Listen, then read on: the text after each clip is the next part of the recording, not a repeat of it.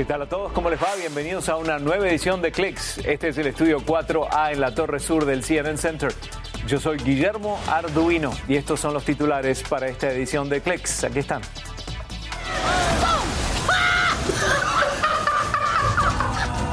Nueva plataforma de juegos de Google vía streaming. Ni las abuelas pueden controlar su emoción al usarlas. Además, son más jóvenes, son estudiantes de secundaria y ahora tienen un nuevo deporte, esports, videojuegos, la nueva asignatura de estudio en ocho estados de Estados Unidos.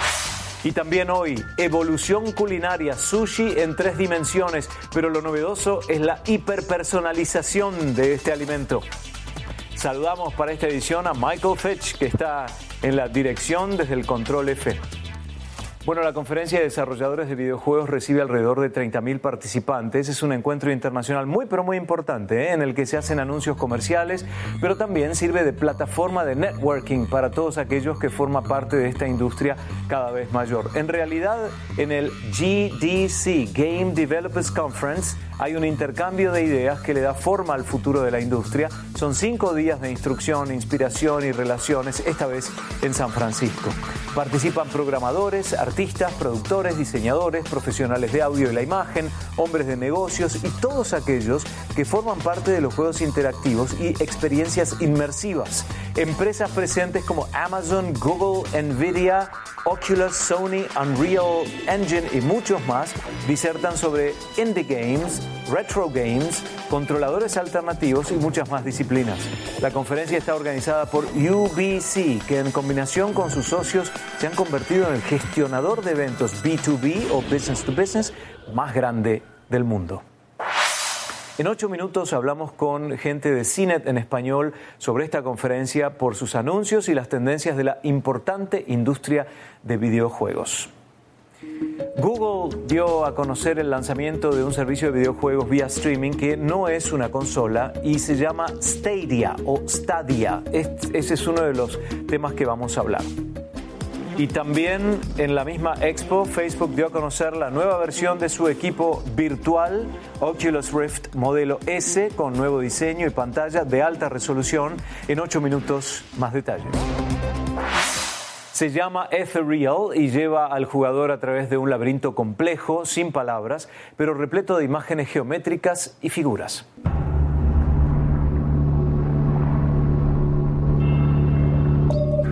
Estos mecanismos tienen un objetivo pacífico y por su calidad recibió el premio de la audiencia del IGF de juegos independientes. Los argentinos Nicolás Recabarren y Tomás Batista son los desarrolladores de Ethereal, nominado este año por su excelente sonido.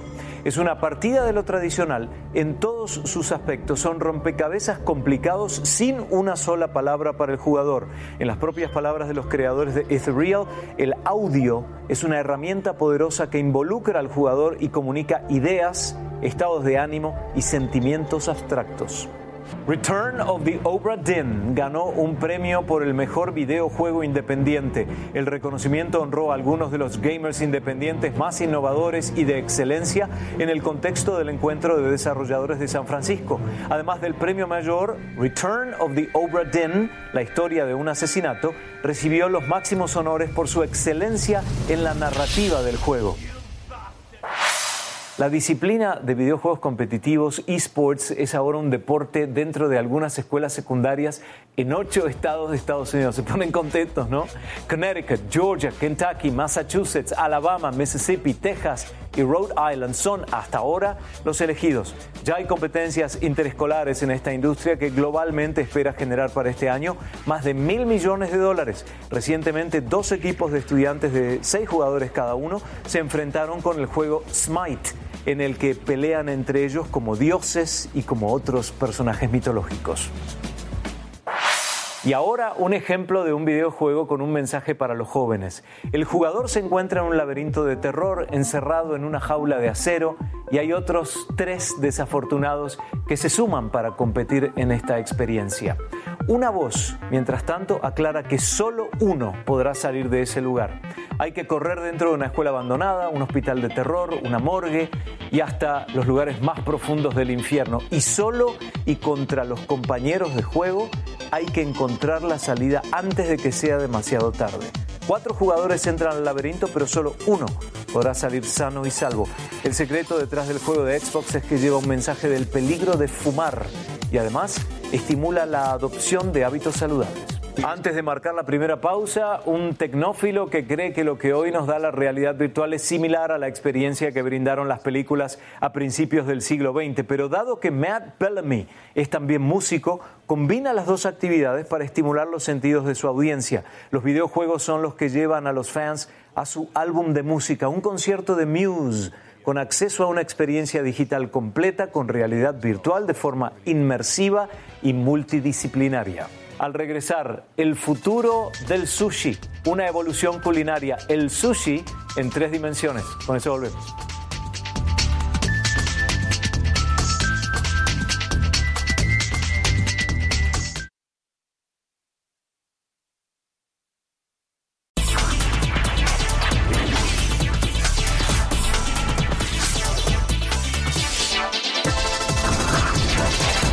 Principio del programa les hablaba de la conferencia de desarrolladores de videojuegos en San Francisco, un encuentro internacional muy importante, conocido en inglés como GDC, Game Developers Conference. Juan Garzón, editor de CINET en español, asistió a la expo y aceptó contarnos sus observaciones.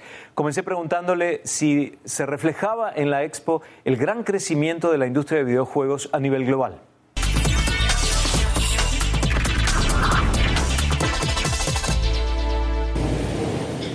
Sin duda, la apuesta siempre continúa. Las diferentes empresas están lanzando nuevos videojuegos, pero ahora Google, eh, que es una de las empresas más importantes de tecnología, le está apostando de manera más fuerte, lanzando una nueva plataforma que se llama Stadia. Básicamente, esta plataforma no requiere que el usuario descargue juegos o que los actualice, sino que todo está realmente en la nube, en los servidores de Google.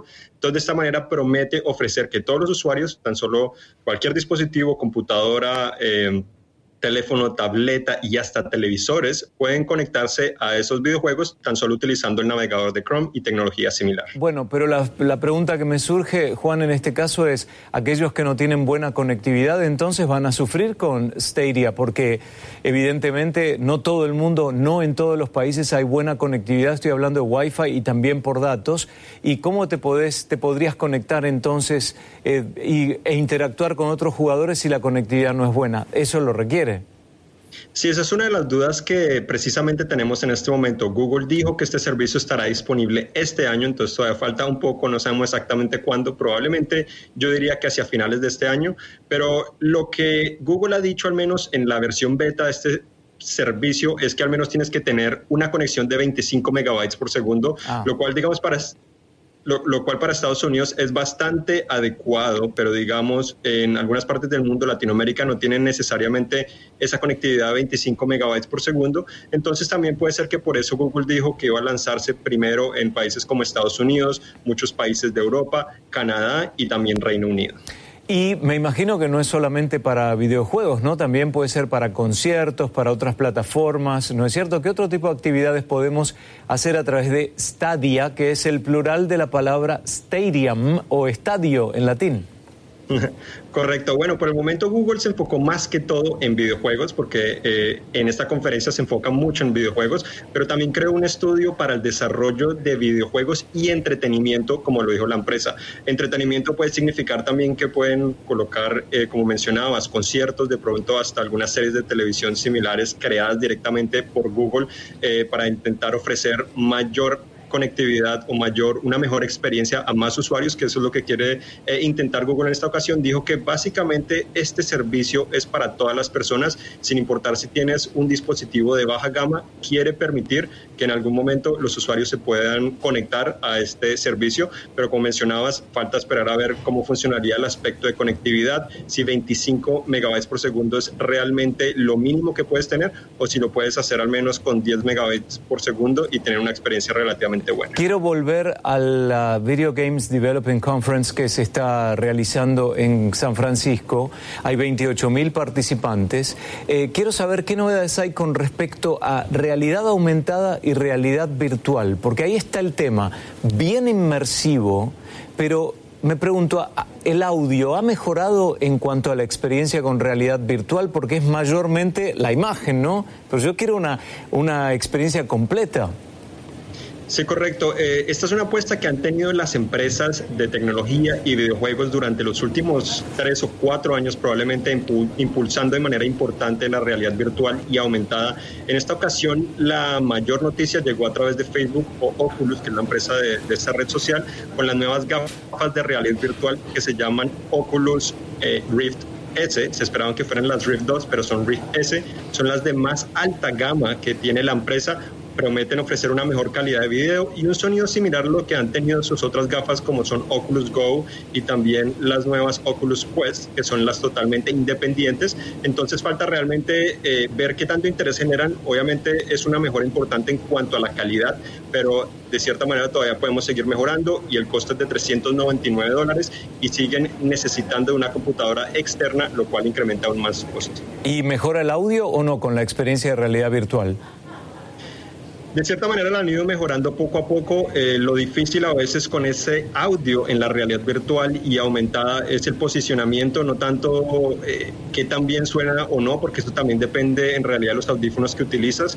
Esta Rift S tiene un conector de audífonos, entonces si tienes unos buenos audífonos con cancelación de ruido, eh, la experiencia es muchísimo mejor, te inmerse de, de manera impresionante, pero si utilizas el sonido que está integrado directamente en las gafas, pues puedes escuchar también tu alrededor y eso también puede molestar un poco a no sumergirte tanto en esa experiencia virtual.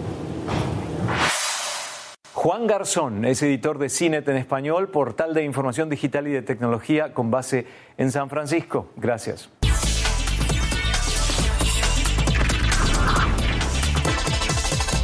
Y ahora quiero mencionar un par de gadgets que se acaban de anunciar. AirPods, los auriculares inalámbricos de Apple que tanto éxito tienen, mejoran aún más su desempeño.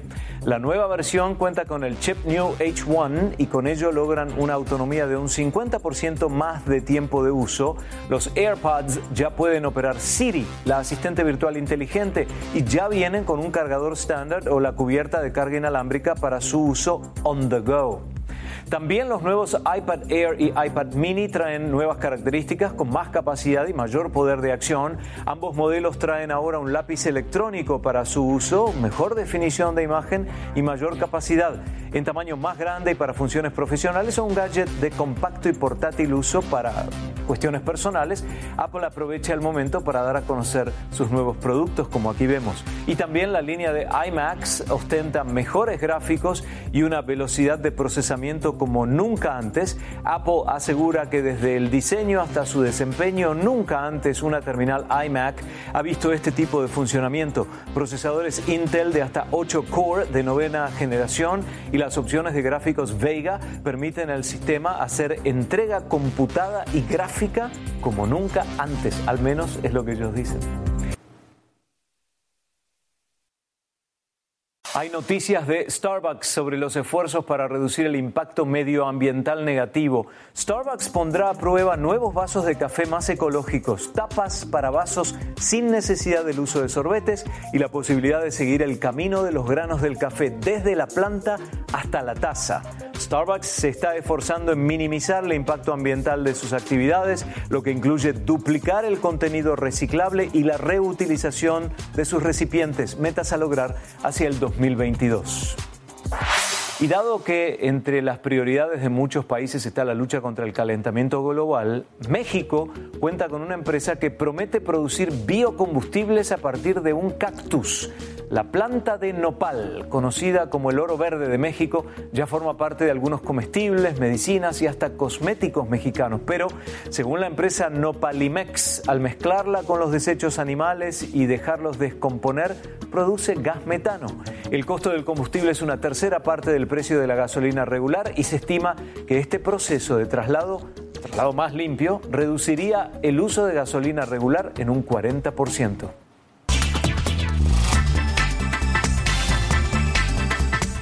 No son obras de arte, ¿eh? pero para algunos sí. Se trata del futuro del sushi, la comida japonesa que se ha extendido por el mundo entero.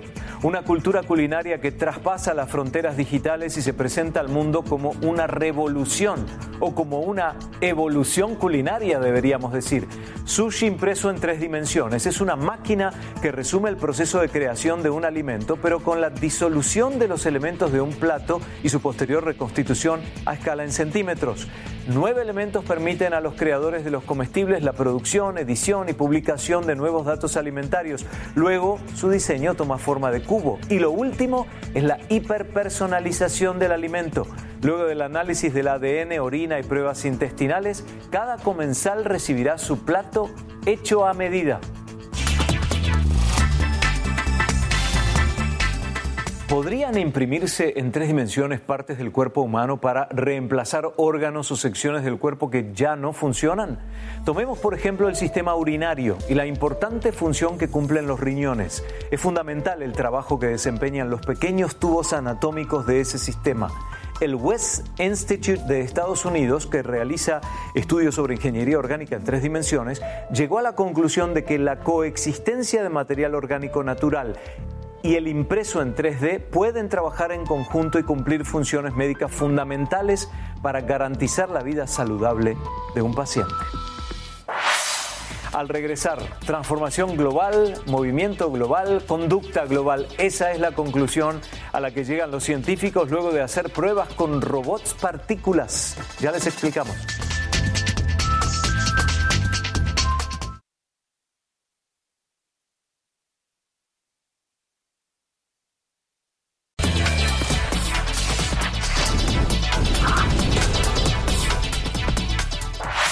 Hablemos de las casas del futuro. Hay quienes dicen que los electrodomésticos del futuro tendrán ojos y hasta oídos.